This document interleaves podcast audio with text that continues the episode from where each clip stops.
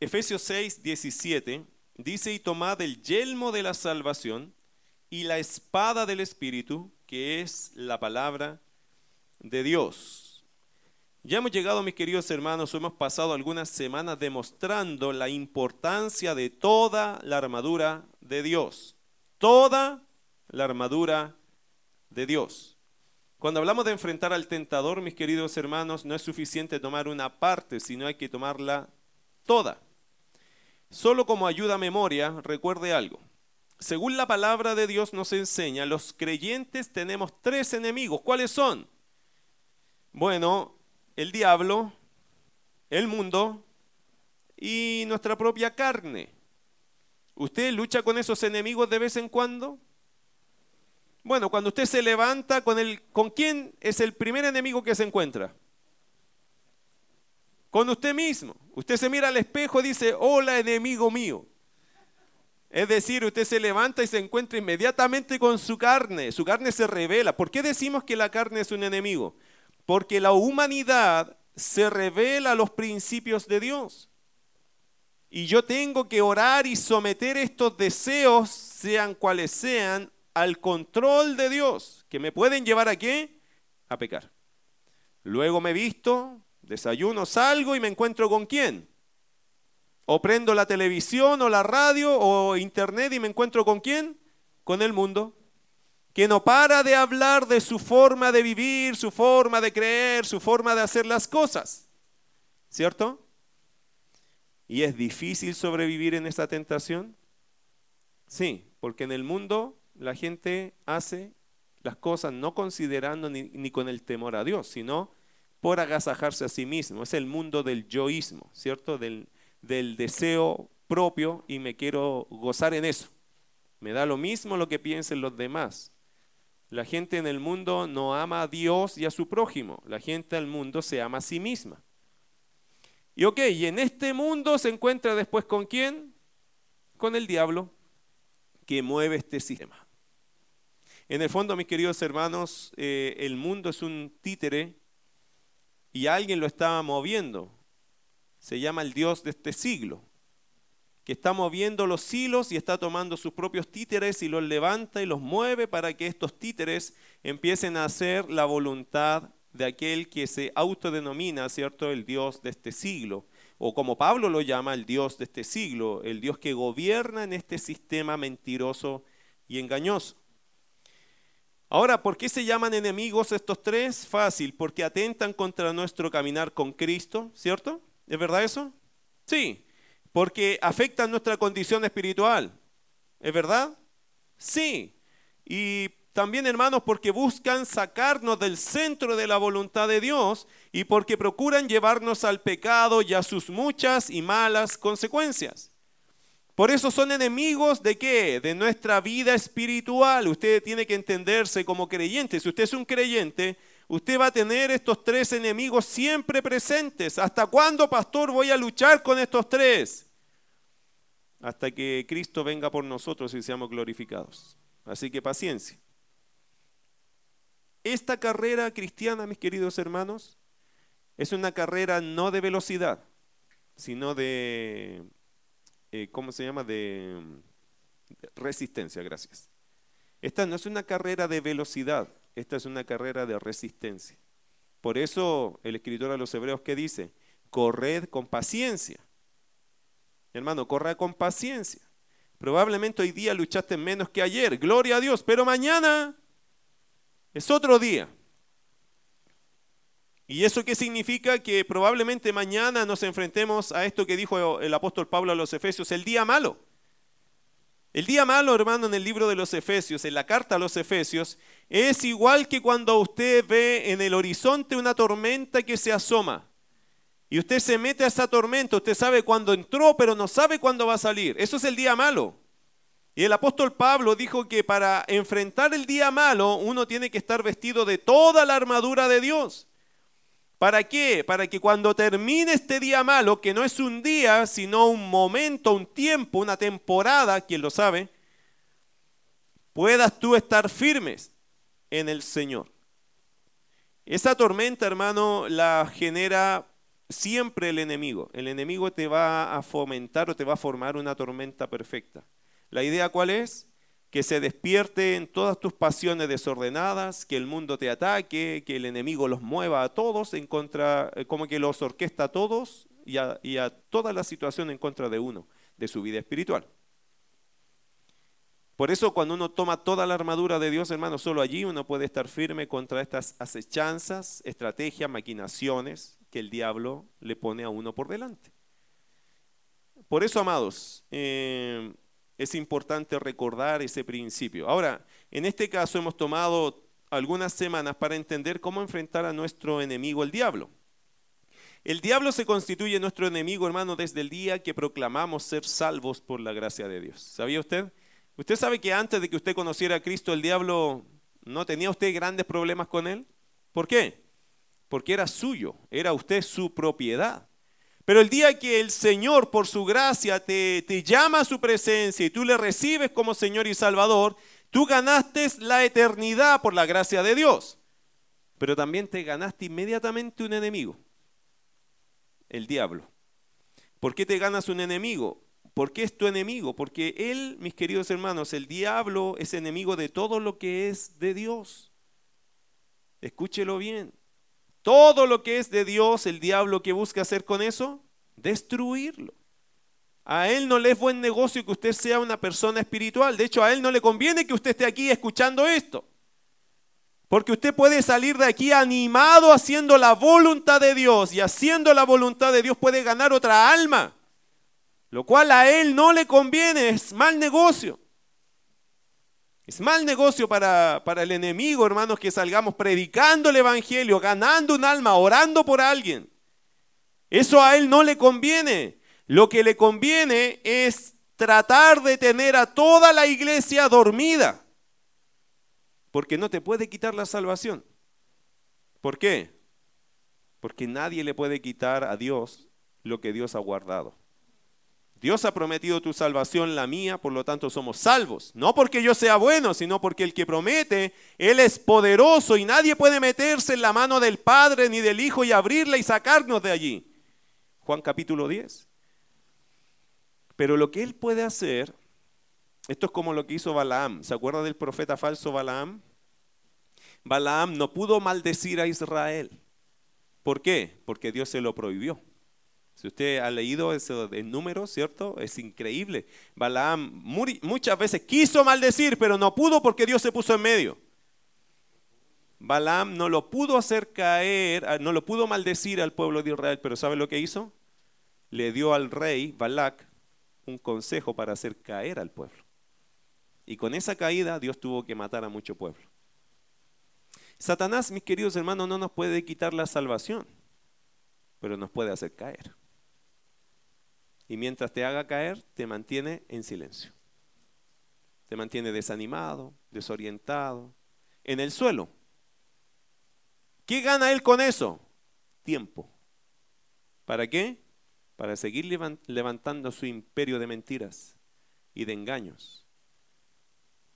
Y procurando destruir el plan de Dios. Satanás no nos puede quitar la salvación, pero por cierto, hermano, nos puede hacer tropezar. Por eso se llama el tentador, ¿o no? Mis queridos hermanos, mientras caigamos en las redes del tentador, un creyente no tiene poder ni autoridad, tampoco llenura del Espíritu de Dios, por lo tanto no va a brillar. Y eso al diablo le encanta. Porque mientras más opacos los creyentes, más apagaditos los creyentes, mejor para él. Así él levanta y hace brillar, ¿qué cosa? Su voz, levanta su voz y, y acalla, silencia la voz de los creyentes. Hermano, eso se llama la lucha espiritual y el el apóstol Pablo en Efesios nos dice que esa es nuestra lucha. No es contra carne ni sangre, es contra estos principados, potestades, huestes espirituales de maldad.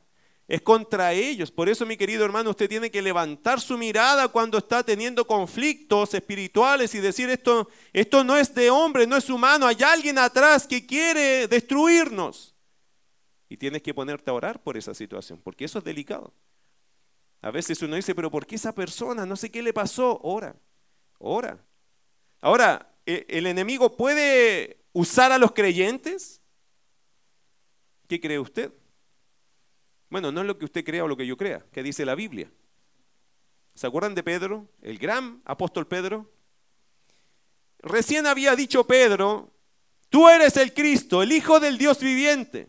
Ay, Jesús le dijo, bienaventurado eres Simón, hijo de Jonás, porque esto no te lo reveló ni carne ni sangre, sino mi Padre que está en los cielos. Pedro había recibido de Dios esa claridad espiritual de declarar quién era Jesucristo de verdad. Entre paréntesis, hermano, esa misma obra tiene que pasar en todos los creyentes. Si tú declaras que Jesucristo es el Hijo de Dios, es porque el Padre te lo... Bienaventurado eres Simón, hijo de Jonás, porque esto no te lo reveló ni carne ni sangre, sino mi Padre que está en los cielos. Pedro había recibido de Dios esa claridad espiritual de declarar quién era Jesucristo de verdad. Entre paréntesis, hermano, esa misma obra tiene que pasar en todos los creyentes. Si tú declaras que Jesucristo es el Hijo de Dios, es porque el Padre te lo hizo claro en tu corazón. Esto no es obra de hombres, no es que yo te dije, no es que el Señor te lo hizo entender. Hay mucha gente que lee la Biblia y no lo entiende, pero hay algunos que escucharon el mensaje y lo entendieron. ¿De dónde viene esa luz para ti? Del Padre. El Padre Celestial revela, el Espíritu de Dios te da claridad para entender quién es el Hijo. Por eso la salvación nunca viene de nosotros, viene de Dios. Pero ah, después que Pedro hace esa magna declaración, el Señor Jesús les dice, el Hijo del Hombre tiene que sufrir, ser perseguido y ser muerto. Y Pedro, como recién le había dicho, tremenda exaltación, entonces Pedro estaba con todo el poder. Pedro toma a Jesús y lo empieza a reconvenir, dice la Escritura. No, Señor, no hagas eso. No te conviene hacer eso. ¿Cómo te vas a entregar? ¿Cómo vas a morir? No, no, Señor, tú no vas a hacer estas cosas. Y Jesús lo separa un poco y le dice, apártate de mí, Satanás, porque no pones la mira en las cosas de Dios, sino en las de los hombres. El mismo creyente, porque Pedro era creyente, ahora fracasa escuchando la voz de quién? Del diablo. Pregunta, ¿el creyente puede caerse en esas cosas? Sí. Eva, ¿era creyente Eva? Sí. ¿Adán era creyente? Sí, eran creyentes. Eva, ¿a quién escuchó cuando hizo caer a su esposo? ¿Había escuchado usted esa historia? Eva hizo caer a su esposo. No escucho ni un amén. Bueno, pero es así, aunque usted no lo... Es así, hermano. ¿Era creyente Eva? Por supuesto que sí. Pero ¿cómo escuchó al diablo? Hermano querido, todos nos podemos caer allí. Todos. ¿O no? Y si usted dice que no, vas a caer luego, por tu arrogancia. Porque el que piensa estar firme, mire que no caiga. Y hermano, el diablo es muy estratega para hacernos caer. Bueno, él es tu enemigo, él es mi enemigo, hermano. Él usa a sus agentes, a sus falsos maestros, quienes muestran una cara de ángel, pero con un mensaje de demonios. Satanás siempre ha sido igual. Por eso, mis queridos hermanos, eh, tenemos que entender nosotros que tenemos un enemigo y ese enemigo está tratando de hacernos caer. Él siempre va a usar sus agentes, porque Él no trabaja solo. Tiene sus demonios, tiene, hermano, su sistema y lo hace funcionar en contra de los creyentes. Escuche, por ejemplo, 1 Timoteo 4.1, si quiere lo anota, después lo revisa en casa. Dice, pero el Espíritu dice claramente que los postreros tiempos algunos apostatarán de la fe escuchando espíritus, de, eh, espíritus engañadores y a doctrinas de demonios. ¿Cómo van a escuchar una doctrina de demonio? Bueno, eh, esa doctrina de demonio se hace escuchar a través de algún falso maestro. Es obvio. No es que un demonio le va a susurrar a nosotros, no, va a ser un falso maestro al cual el demonio le susurrará una mentira y te la publicará en lo alto, lo pondrá lo más alto posible esa mentira. Segunda Timoteo capítulo 3, 1 y 2 dice, también debes saber esto que en los postreros días vendrán tiempos peligrosos, porque habrá hombres amadores de sí mismos, avaros, vanagloriosos, soberbios, blasfemos, desobedientes a los padres, ingratos, impíos, que tendrán apariencia de piedad, dice después el verso 5, pero negarán la eficacia de ella, a estos evita. Amados hermanos, este mundo también es, eh, este mundo es de Dios. ¿Sabía usted eso, cierto? Este mundo es de Dios. Así como el hombre es de Dios. Acuérdese de una cosa, que el hombre es hecho imagen y semejanza de quién? De Dios. Este mundo fue creado por quién? Por Dios. Sin embargo, el enemigo se ha impuesto como el Dios de este siglo. convenciendo al hombre que su sistema de valores es mejor que el sistema de valores de Dios. Es por eso que el mundo está de cabeza. Porque el enemigo está convenciendo al mundo que la forma que él tiene de vida es mejor que la forma que Dios ofrece, que la forma en la cual Dios nos diseñó. He ahí los graves conflictos, hermanos, en nuestra sociedad sin Dios. ¿Por qué? Porque una sociedad sin Dios pone sus propias leyes. Qué lindo sería que nuestro país, por ejemplo, honrara la Biblia, ¿o no? Pero si nuestro país honrara la Biblia desde el presidente hacia el último, tendríamos que cambiar varias leyes de nuestra patria. De hecho, ayer aprobaron leyes, por lo menos en, la Cámara de Diputados, ¿cierto? Aprobaron una ley contra la palabra entiéndase algo, no es contra nosotros, es contra la palabra, es peor. Porque nosotros, ¿quiénes somos? Nadie. Si a usted le dicen el día de mañana, si usted no es nadie, tienes toda la razón, pues yo no soy nadie en realidad. Pero Dios sí es alguien. Y Dios nos diseñó de una forma que nuestras leyes están atentando en contra del diseño de Dios. Ese es un problema mayúsculo, porque no es conmigo. Es un problema con quién? Con Dios. Cuando, cuando, hermano, ponemos leyes en contra de la vida, ¿no es en contra del plan de Dios? Eh, también se va a legislar sobre el aborto. Eh, sin ninguna casi condena. En Colombia estaban legislando la semana pasada, abriendo el, tema del divorcio, del aborto, sin ningún tipo de consecuencia. Eh, en cualquier día la persona, la mujer, puede matar a ese feto. Puede hacerlo. Y ya no va a tener una condena legal ni un castigo. En Chile quieren hacer exactamente lo mismo. ¿Acaso, hermano, el plan de Dios es eso? Nunca ha sido el plan de Dios el asesinato. Pero el mundo se pone de cabeza porque de alguna forma sacan ideología y filosofía que no es bíblica. No es bíblico hacer estas cosas. Y el mundo se pone de cabeza porque no conoce la palabra. Ahora, Satanás lo hace, hermano, todo esto con el fin de que todo lo que Dios creó esté en contra de Dios y de sus propósitos. Y por eso es difícil lidiar en un mundo que no entiende que los parámetros que deberíamos obedecer, que son los parámetros de vida, son los parámetros de Dios. Por ejemplo, Dios al formar al hombre, al hombre imagen y semejanza suya, puso en el hombre espiritualidad. ¿Sabía usted eso? Todo hombre en este mundo goza, tiene, percibe espiritualidad, porque es hecho a imagen y semejanza. Es decir, espiritualidad, ¿qué significa? Sensibilidad hacia lo espiritual o el mundo espiritual. E, el hombre siente esa, que hay alguien superior, tiene esa espiritualidad, esa necesidad, esa sensibilidad hacia algo que está fuera de sí. Pero el diablo, aprovechándose de esa condición caída del hombre, la condición pecaminosa que tenemos, transformó la espiritualidad del hombre en idolatría.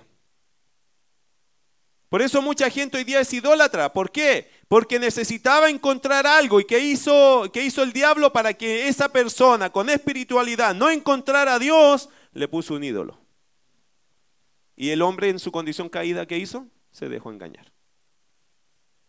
Este es el asunto, hermano, con tantas cosas que pasan, porque el diablo siempre presenta algo que parece como Dios, aunque no lo es. ¿Por qué hay tanta gente idólatra? Porque el hombre necesita algo sobre él, que lo cubra, que lo ayude, que lo guíe, que lo proteja, que, que pueda mirar al cielo y confiar que hay alguien más, más importante, imponente que él en la vida. Pero ¿qué hace el diablo? Toma esa necesidad y como somos de condición caída en pecado, la desvía de forma muy rápida hacia la idolatría. ¿Quién me saca de eso? La palabra. La palabra no me dice que yo no debo ser espiritual o tener esa espiritualidad. No, la palabra me está diciendo que esa espiritualidad debe ser guiada ¿a dónde? Al Dios verdadero. Adorar a Dios en espíritu y en verdad. ¿Lo nota? Por eso el enemigo toma todas estas necesidades que tiene el hombre y las desvía. ¿Para qué? Para que no se encuentren con Dios. El hombre, por su condición caída, toma todos esos caminos. Por eso Romanos 3:23 que dice, por cuanto todos y esa palabra pecaron significa que por cuanto ninguno dio en el blanco. Eso es el concepto de pecado ahí. No dar en el blanco. Ninguno le achuntó, ninguno fue preciso. ¿Por qué? Porque el pecado no te permite dar el flechazo directo hacia Dios, hacia la voluntad de Dios. Por tu maldad, por tu pecado, por tu condición caída, somos fáciles de ser siempre desviados a otras cosas. Bueno, el enemigo siempre busca, mis queridos hermanos, corromper las cosas buenas que Dios puso en el hombre. El hombre, por ejemplo, tiene amor. ¿Qué dice usted?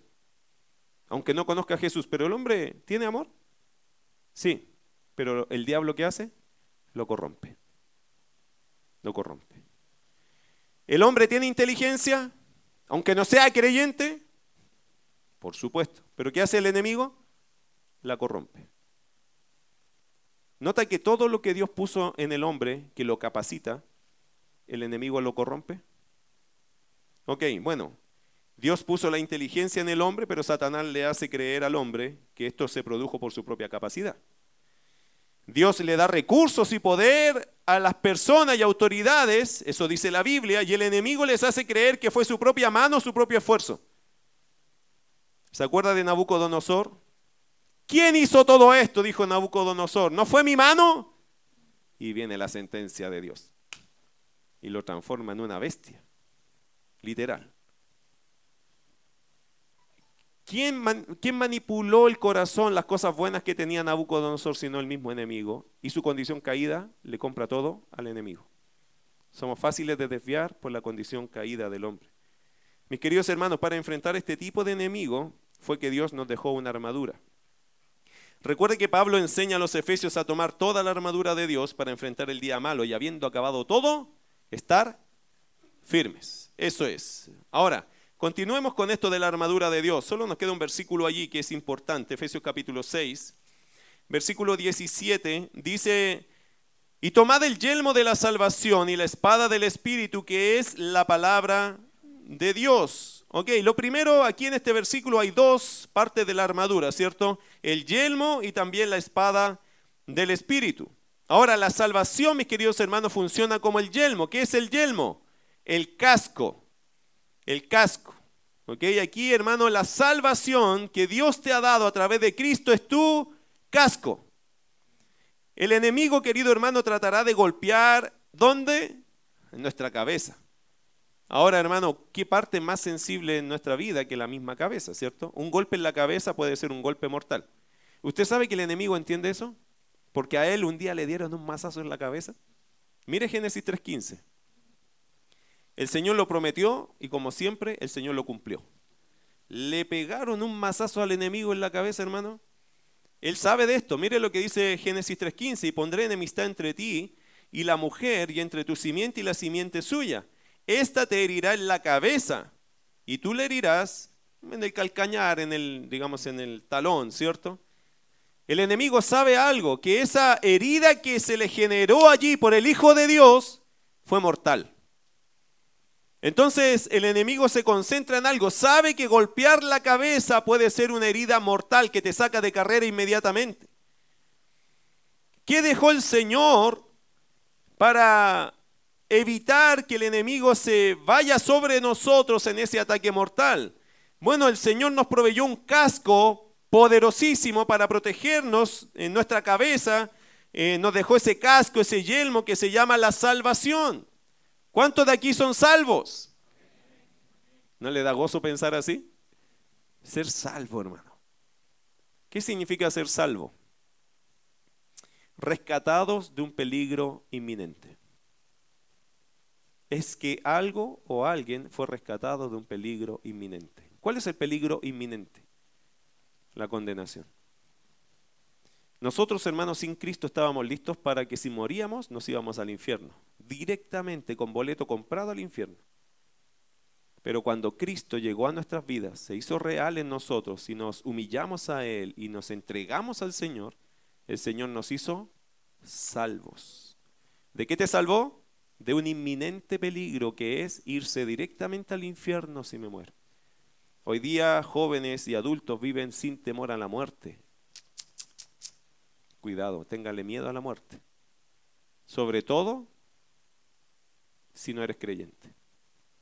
Porque el que muere sin Cristo, ¿dónde va? A la condenación eterna. ¿Hay vuelta de ahí, pastor? Ninguna. ¿Hay oportunidad de arrepentirse en el infierno? Ninguna. Uno está condenado por siempre y para siempre, por toda la eternidad en ese lugar. Gente no puede salir de ahí aunque quiera y nadie puede ir a visitarlos allá para llevar un poco de consuelo. Y eso, hermano, es por la eternidad. La persona que muere sin Jesús y te mueres hoy, tú te vas al infierno. ¿Por qué? Porque ese es el justo juicio de Dios sobre todo aquel que no ha reconocido a Cristo como Señor y Salvador.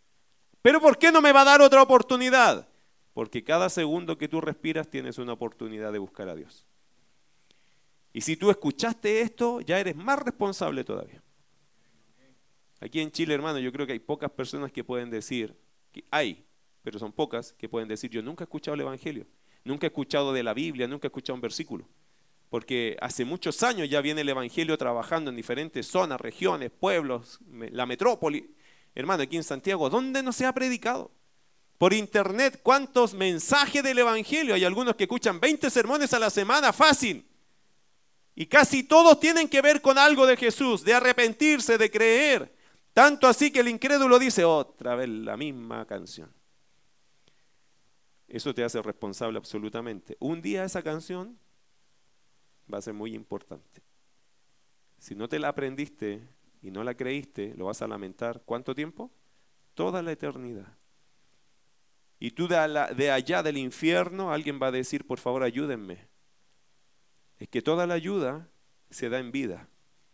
Toda la gracia está en vida. Pero una vez que esa persona sale de este mundo, lo que va a encontrar, si no, no se encontró con Cristo, lo que va a encontrar es el infierno eterno. Y de ahí nadie puede sacar a nadie. Ni siquiera porque orar, oráramos, Señor, por favor, sácalo del infierno. No se puede. Esas oraciones ya, nos, ya no corren, no funcionan, no sirven, no son efectivas. ¿Por qué? Porque ya hay una decisión eterna. Y Dios lo anticipó en su palabra. El que no lo quiso creer, qué pena.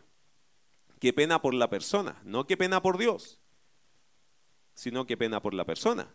Porque el que pierda allí no es Dios. El que pierda allí, ¿quién es? La persona que no quiere creer o que no decidió nunca creer. Bueno. Amados hermanos, eh, tu confianza y tu certeza de la salvación dada por Dios te protege de pensamientos que pueden impedir que continúes en tu caminar hacia la semejanza de Jesucristo. Quiero, quiero recordarles algunas cosas. Dice, tomad el yelmo de la salvación. ¿Qué significa? Que nosotros, queridos hermanos, debemos tener certeza de nuestra salvación que fue dada por Dios. ¿Usted es salvo? Mire, si bien es cierto, nosotros somos llamados a autoexaminar nuestra salvación, es decir, si estamos en la fe, esto no es para retroceder en nuestro caminar cristiano ni dudar de nuestra salvación. Esto es simplemente para avanzar con mayor fuerza o firmeza y convicción. Mire lo que dice 2 Corintios capítulo 13, estaba recordando ese pasaje en 2 Corintios 13, versículo 5. El apóstol Pablo dijo esto a los corintios, dice, examinaos a vosotros mismos si estáis en la fe, probaos a vosotros mismos, y un poco de sarcasmo de Pablo, ¿o no os conocéis a vosotros mismos? Que Jesucristo está en vosotros, a menos que estéis reprobados. ¿Qué está diciendo Pablo a los corintios? Examínate. Pero tú mismo examínate si tú eres un hijo de Dios. Si tú estás en la verdadera fe, si estás en la verdadera doctrina, enseñanza, en la fe correcta en Jesucristo, examínate pero tú mismo. No mandó a nadie de nosotros a juzgarte a ti. Mandó a cada creyente a autoevaluarse. ¿Pero para qué? ¿Para que me quede con dudas? No, para que yo pueda estar convencido, firme en mi convicción que soy un hijo de Dios y con eso seguir avanzando en mi caminar. Hay muchas iglesias que ponen miedo sobre esto, que usted puede perder su salvación. Hermano, esa es la cosa más terrible que le pueden hacer a un creyente. Ponerte dudas en tu corazón que tú no eres salvo o que podrías perder tu salvación. Yo le voy a asegurar algo con la palabra. El que es salvo siempre va a ser salvo.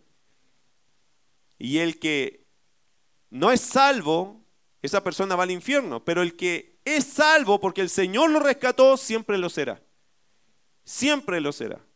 Puede ser disciplinado por Dios, está bien porque eres hijo.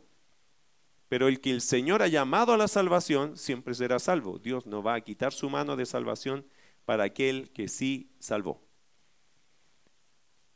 Hay iglesias que enseñan, hermano, que la salvación se puede perder. ¿Qué, daño te están haciendo? Pero la salvación no se pierde. ¿Por qué? Porque nunca te la ganaste tú, el Señor te la regaló. Es un regalo y Dios no va a quitar ese regalo de ti. Ahora, cuando hablamos de que la salvación es el yelmo de, nuestras, de nuestra armadura, significa, hermano, que yo debo entender acá adentro, en mi cabeza, debo entender que yo soy salvo, yo debo enfrentar esta, esta tentación del enemigo, siempre considerando una cosa, yo soy un hijo de Dios, yo entiendo eso. También creo, hermano, que tiene que ver mucho con entenderlo, no con sentirlo, ojo con eso. Muchos creyentes dicen, pastores, que yo no siento hoy día ser un hijo de Dios. Bueno, yo hoy día a veces, hermano, no siento ni, que estoy vivo, francamente. ¿No te pasa que si usted vive por sentimientos, su vida se le vuelca en pura tragedia? Porque a veces puede estar muy feliz, hoy día siento que ama a todo el mundo, y mañana, no, siento que los odio a todos. Hermano, eso se llama problema. esa, persona está mal. Tiene que poner en orden, meter a los cajones correctos su vida emocional. Cálmate. Tú no defines tu vida por lo que sientes, defines tu vida por lo que entiendes. ¿Por qué eres salvo? ¿Porque lo sentiste o porque lo entendiste? Porque lo entendiste. Y luego lo sentiste. Pero hermano, la salvación es en base a entendimiento, no a sentimiento. Hay algunas personas que nos preguntan, bueno, ¿usted fue salvo? Sí, yo recibí a Cristo tal día. ¿Y lloró? Eh, eh, bueno, no, no, no, en realidad no lloré. Ah, a lo mejor no es salvo usted. ¿Y sintió algo especial? ¿Un fuego? Eh, bueno, estábamos al lado de un brasero, pero, pero acá adentro, así como, ¿dónde dice usted? ¿Al lado o adentro? No, adentro. No, no, yo no. No, no sentí eso. Hmm, debería dudar de su salvación. Hermano, cuando uno vive con esas tonteras, disculpe que lo diga así, usted no puede afirmar sus pies en la fe. Y si estás siempre en una iglesia constantemente diciéndote cosas así, ¿cómo vas a crecer en tu fe? Porque te hacen cuestionar una fe por cuestiones externas, por cuestiones ritualistas, por experiencias emocionales. Pregunta, Iglesia Bautista, la gracia de Dios, ¿tú entiendes que fuiste o que eras pecador o pecadora? ¿Entendiste que un día vino Cristo a morir por ti hace unos dos mil años atrás? ¿Entendiste que Él dio su vida por ti para que la persona que crea en Él se pueda salvar? ¿Entendiste que Él es el Señor y que tú eres su servidor? ¿Entendiste que te tenías que rendir a Él? ¿Lo entendiste? ¿Lo hiciste? Suficiente. Y el gozo de la salvación viene a nosotros en el entender, hermano. Ahora, ¿significa que uno no siente nada? No, si uno se goza, pero eso viene atrás del entender las cosas. Hay muchas iglesias, otra vez hermano, lamentablemente, que siempre van con la emoción por delante y el entendimiento muy atrás. Hay algunos que no entienden nada, pero lo sintieron todo. Pero no entendió nada, pues, hermano. No entiende la salvación, pero no, pero, pero el gozo, lo que sentí como me tomó el espíritu. Pastor, yo transpiraba espiritualidad. En serio, hermano. ¿Y qué entendió? No, no entendí mucho yo solo. Ah, me tomó algo y fue espectacular. Quiero volver a tener eso. Pero ¿qué era eso, hermano? La presencia de Dios, pues, pastor. Y usted entra a esos cultos y la música ya está ahí como drogándote. Y se genera un ambiente raro. No de entendimiento, sino de sentimiento. Y por eso yo ataco, hermano, esos ambientes porque no te permiten entender. No estoy prohibiendo, no estoy diciendo que es malo que de repente haya una música suave. Estoy diciendo que eso es como lo que te está llevando adelante. Y a veces eso te saca lágrimas, ¿o no? Hermano, yo a veces ando estresado y a mí el estrés me afecta en la vida, en el sistema nervioso. A veces veo un comercial de un perro y me pongo a llorar. qué lindo el perro. ¿Cómo pudieron hacer una música tan preciosa para eso? Estoy llorando, hermano. Ahora le voy a hacer caso a eso. cuando me pasan cosas así, puedo ver un comercial, no sé, de pañales y me pongo a llorar, entonces yo sé lo que me está pasando. Yo digo, Rodrigo Cisterna, anda a acostarte mejor. Relájate un poco. ¿Sabe que la gente puede jugar con tus emociones? ¿Todas son malas? No, hermano, pero tienen que estar dentro de un cajón que se llama el entendimiento. El, creo que Alexi lo leyó el domingo, creo, nosotros estamos en casa. Cantaré al Señor con el entendimiento. Ah, pero es que yo lo quiero sentir, pero primero entiéndalo, porque puede estar sintiendo cantando una blasfemia si no aplica su entendimiento a las cosas. ¿Lo capta? Hermano, el yelmo de la salvación, ¿qué es? Es entender mi posición en Cristo, que soy salvo.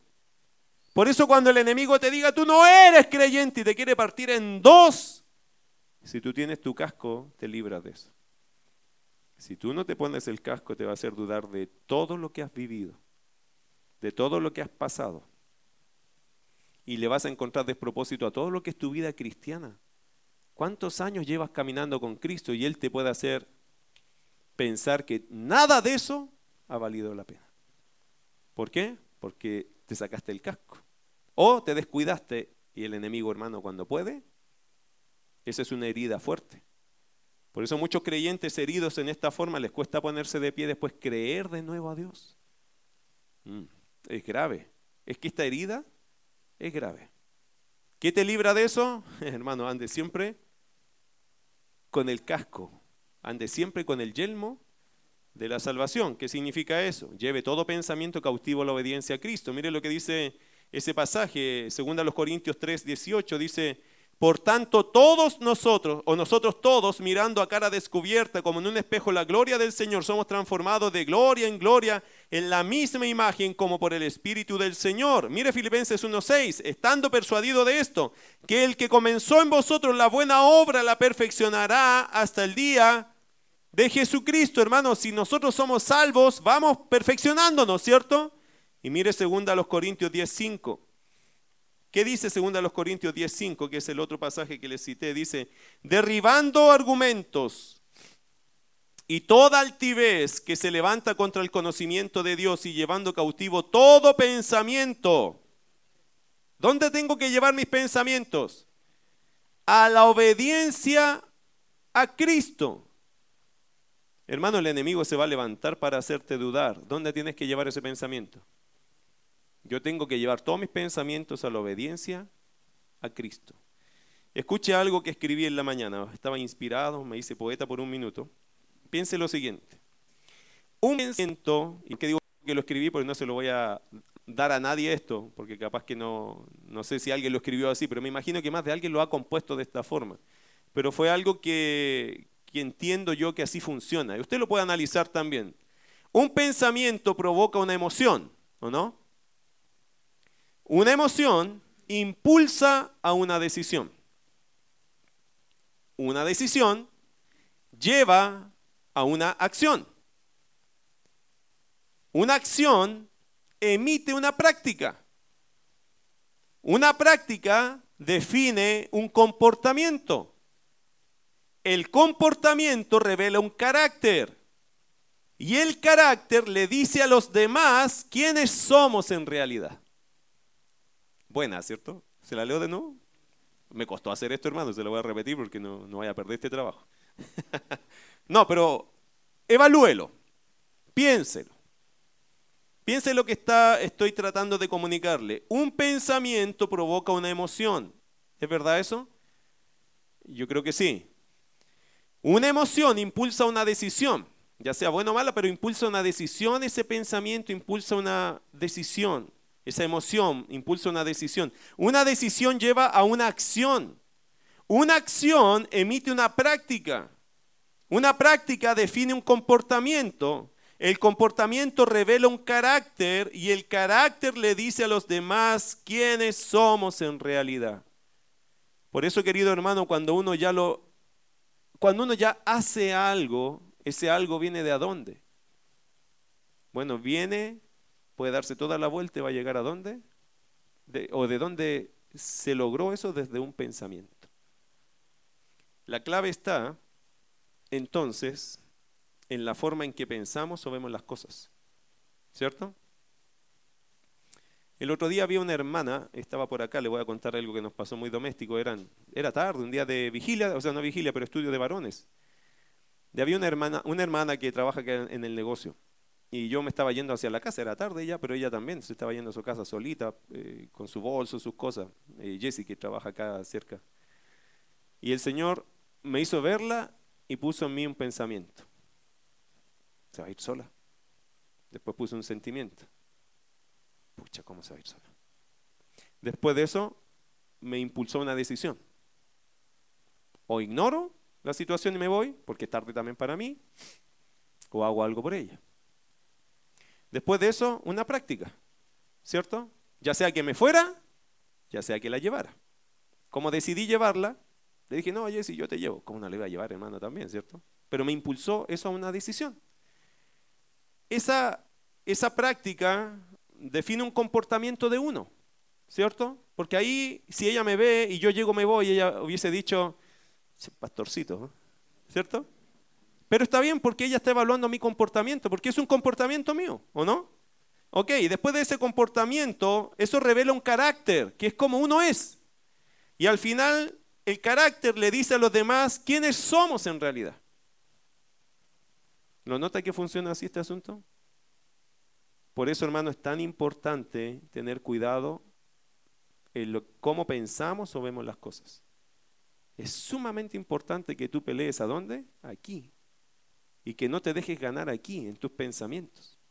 Porque tú puedes, le pasa mucho a las mujeres esto, no sé si es verdad, pero que las mujeres ven a otra mujer y piensan algo de ella. Y ya se quedaron con esa impresión y después la típica, ¿cierto? Oye, ¿qué te pareció la persona? No sé, me, cayó como mal. ¿Por qué hablaste con ella? No. sé, no sé, su forma de caminar, que no sé, me miró así como... Nunca habló, nunca le saludó, nunca le dijo nada. Pero pasó un pensamiento y se... Ahí empezó a trabajar, ¿o no? Querido hermano las, y querida hermanas, las claves son los pensamientos. Hay muchas personas que piensan negativamente muchas cosas y el diablo se aprovecha y te tira para abajo. Cuidado, cuidado. Hay, hay muchos que tienen muchos miedos porque piensan siempre que las cosas le van a salir mal. Y no estoy diciendo con esto que eso condiciona lo que va a pasar, no. Estoy diciendo que nosotros, nuestros pensamientos, a veces somos esclavos de ellos. Cuidado con eso. Cuidado, porque si eso lo transferimos al tema espiritual, hermano, de la lucha espiritual, y un día decimos, yo no creo que sea salvo, a lo mejor no soy salvo. Y no te preocupas de fundamentarte en la escritura y solo estás siempre con eso, el enemigo te puede dañar fatalmente. Y lo último, la palabra de Dios, versículo 17. Vaya, solo estamos en un versículo, pero hemos estado en muchas cosas. Tomad el yelmo de la salvación y la espada del Espíritu, que es la palabra de Dios Querido hermano, la palabra de Dios funciona como la espada del Espíritu. ¿Qué significa eso? La palabra, hermano, es el arma del creyente para atacar al enemigo y dañarlo. También, por cierto, sirve para defenderse la espada, pero ¿cuál es la función de la espada en realidad? ¿Es defenderse? Bueno, sirve para eso, pero usted podría usar otras cosas para defenderse también, como el escudo, ¿cierto? La espada en general, hermano, tiene una función principal. ¿Cuál es? Atacar. ¿Para qué? Para dañar al enemigo, para afectar al enemigo, para alejar al enemigo. O en el caso de una cosa literal, matar al enemigo. Es para causarle un daño fatal al enemigo. Y la Biblia dice que tenemos una espada del Espíritu, que es la palabra de Dios. Hermano, lo que usted tiene aquí es una espada que puede matar aquel, aquella mala intención que tiene el enemigo contra ti. No sé si te has puesto de rodilla alguna vez a leer la palabra o te has puesto a leer la escritura hasta que el Señor empiece a hablar a tu corazón. Tuve un amigo, un profesor y también amigo, que él decía lo siguiente, cuando él estaba en esos días malos, que cuando leía y no le entraba, se quedaba ahí leyendo hasta que algún versículo empezaba a quebrantar su corazón. Y no se iba de la presencia de Dios hasta que Dios lo ministrara el pastor Víctor Veloso, un hombre que conoce la escritura de forma excelente, un gran maestro de, Biblia, un hombre que admiro y quiero mucho. Y él decía eso, que en su práctica era cuando sentía eso, ¿cierto? Que oraba, pero que no le entraba la palabra, él seguía leyendo hasta que el Señor le quebrantaba el corazón. Hermanos, la palabra nos ayuda a enfrentar todas estas luchas con el maligno. Todas. Dicen que George Mueller, que fue un misionero, hermano, un hombre de fe increíble, que levantó un orfanato y le dio de comer a muchos niños sin tener un peso. George Mueller creía lo siguiente, yo no le pido a nadie porque yo dependo de mi Padre Celestial. Y tuvo un orfanato. Y mis queridos hermanos dicen que George Mueller leyó muchas veces la Biblia de rodillas. Él de rodillas se ponía a leer las escrituras. La clave, hermano, de esto, de la espada del Espíritu, es leer la palabra. Si usted no lee la palabra, hermano, no pida que Dios lo cambie. No pide que Dios transforme tu carácter si tú no estás leyendo la palabra. Y lamentablemente muchos creyentes son sumamente flojos, descuidados, para no decir flojos, para que no se malentienda, pero somos flojos con algo. Somos, no somos diligentes con leer la palabra. Usted se puede, hermano querido, usted se puede justificar de mil formas. Mire, que usted se justifique, eso es para usted, pero usted no va a crecer espiritualmente mientras no se ponga a leer la palabra. Usted no va a tener la fuerza para cambiar aquellas cosas que están mal de su vida si usted no lee la palabra. No pasa nada si uno no lee la palabra y no vas a poder triunfar sobre tus tentaciones si no lees la palabra. No puedes. ¿Por qué? Porque estás sin la espada. Por lo tanto, estás siempre puro defendiéndote, pero nunca estás atacando, nunca estás liberándote de eso. Qué lindo sería ser libre de todas de nuestras tentaciones, ¿cierto? Qué bueno sería no luchar más con ese pecado que siempre está allí asediando. Pero ¿cómo lo vamos a lograr? ¿Se puede? Toma la espada, hermano, y pelea con ella. No la suelte, dale, dale al enemigo con la espada de Dios. Cuando Él te venga a atacar con pensamientos que no son correctos, atácalo. Vas a ganar victoria. ¿Qué dijo el Señor Jesucristo en Mateo capítulo 4? El enemigo vino a atacarlo y tres veces le dijo, escrito está, escrito está, escrito está. Querido hermano, allí está su defensa. Lea la palabra para que usted diga, escrito está. No vaya un día el enemigo a atacarte y usted le diga, escrito está. Caminante no hay camino, se hace camino al andar. Y el diablo te va a decir, ignorante, ¿qué estás diciendo? Si eso es una canción. Cansado del camino. ¿Qué estás citando a Jesús Adrián Romero, ese otro Jesús? Hermano, escrito está, conoce la palabra, hermano, para que esté citando cosas decentes. Conoce la escritura para que venga un texto a ti. Usted me puede decir lo siguiente, pastor, que yo tengo re mala memoria. Hermano, escriba los versículos y péguelos allí. Péguelos. Luche y ponga sus versículos en todos los lugares que le sea necesario a usted para recordar algo de aquellas luchas que tú siempre caes. Si tienes una lucha en particular, pon un versículo de esos que Dios te ha hablado en tu corazón y ponlo enfrente de tus ojos, para que cuando venga la tentación, inmediatamente sepas dónde buscar la ayuda. Usa la espada. ¿Para qué? Para que gane victoria, hermano. Todos podríamos hacer lo mismo, pero somos relajados en esto. Creemos que porque leímos un capítulo diario somos básicamente casi ángeles Hermano, lee la Biblia con abundancia. Deja que ella lave y bañe tus pensamientos. ¿Para qué? Para que cuando el enemigo venga usted lo ataque de una. No le dé dos golpes, con uno lo mato. Un texto y se acabó la lucha. Pero si no sabes usar tu Biblia, si no sabes, si no estás con el hábito de leer tu Biblia, entonces, querido hermano, tienes la batalla perdida. Bueno, se nos fue el tiempo, vamos a orar, ¿qué les parece? Si alguien quiere este estudio, porque falta todavía, pero creo que lo vamos a dejar hasta allí, eh, se lo puedo regalar. ¿okay? Usted me escribe al WhatsApp, le regalo este estudio, porque hay otros versículos muy lindos allí que hay que analizar.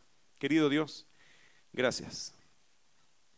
Para mí, Señor, siempre es un gozo enseñar tu palabra. Soy responsable de ella también, Dios. Porque tanto yo como mis hermanos, todos estamos en esta guerra espiritual. El enemigo quiere destruirnos, derrotarnos, Señor. Quiere que visitemos esos pecados que a veces se han hecho costumbre en nosotros. Dios, usted nos conoce, usted sabe cuáles son aquellas caídas, Señor, en nosotros constantes o recurrentes. Oro Dios que nosotros tomemos toda la armadura de Dios para que podamos resistir y estar firmes en el día malo. Amado Señor, no nos permita relajarnos. Hay muchas formas de justificar una mala calidad de vida espiritual, pero en el fondo sigue siendo una mala calidad de vida espiritual. Aunque todo el mundo me disculpe, eso no cambia mi condición espiritual. Aunque todas las cosas me disculpen, eso no cambia mi condición espiritual. Sigo estando lejos de ti, sigo no viviendo en victoria y el enemigo se goza de eso mientras no reaccionemos, porque gana tiempo. Adormece a tu iglesia, Señor, y gana tiempo para que Él vaya conquistando más terreno. Señor amado, tú nos pusiste aquí para ganar almas, para ser testigos de ti, para vivir, Señor, en abundancia, para ser un testimonio real de Cristo, para aprovechar toda oportunidad que se nos presente en la vida para hablar de Cristo. Perdónanos, Señor, si hemos dejado que el enemigo gane campo, gane terreno en nosotros. Hoy te rogamos que nos ayudes, que tu gracia se haga tan presente en nosotros, Señor, para ponernos de pie y animarnos a tomar toda la armadura de Dios.